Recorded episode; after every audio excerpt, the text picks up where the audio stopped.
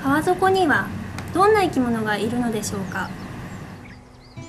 目印のついた石を1週間実験河川に置いてみました。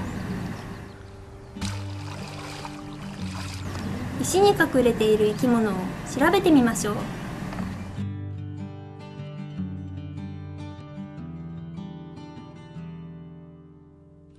ブラシでこすり水をかけて石にくっついている生き物を剥がします。これが石に隠れていた生き物です。拡大して観察してみましょう。これはカゲロウの仲間です。ヒルもいました。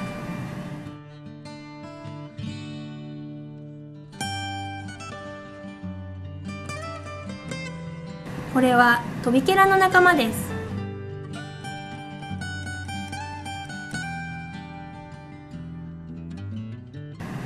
こちらはユスリカの仲間です。